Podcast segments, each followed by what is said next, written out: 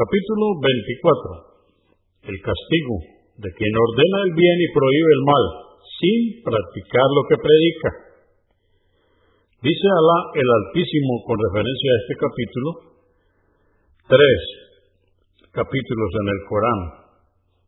Dice Alá el Altísimo en el capítulo 2, aleya o verso 44, ¿acaso ordenáis la piedad a los hombres y os olvidáis de practicarla vosotros mismos, siendo que leéis el libro, la Torá?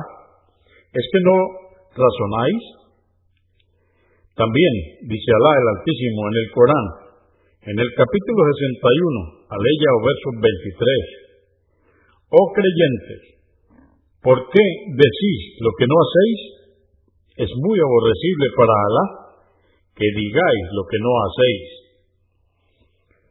Dice Alá el Altísimo en el Corán, en el capítulo 11, verso aleya 88. No creáis que os impondría algo que yo mismo no cumpliría. 198. Abu Sa'id Usama ibn Harisa, que Alá esté complacido con él, dijo, escuché decir al mensajero de Alá, la paz de Dios con él, será traído un hombre el día del juicio y arrojado al fuego. Entonces se le saldrán los intestinos del vientre y dará vueltas en el fuego. Sobre estos, de la misma forma que da vueltas el burro a la piedra del molino, se reunirá con él la gente del fuego y le dirán, fulano, ¿qué te ha sucedido? ¿Acaso no ordenabas el bien y prohibías el mal?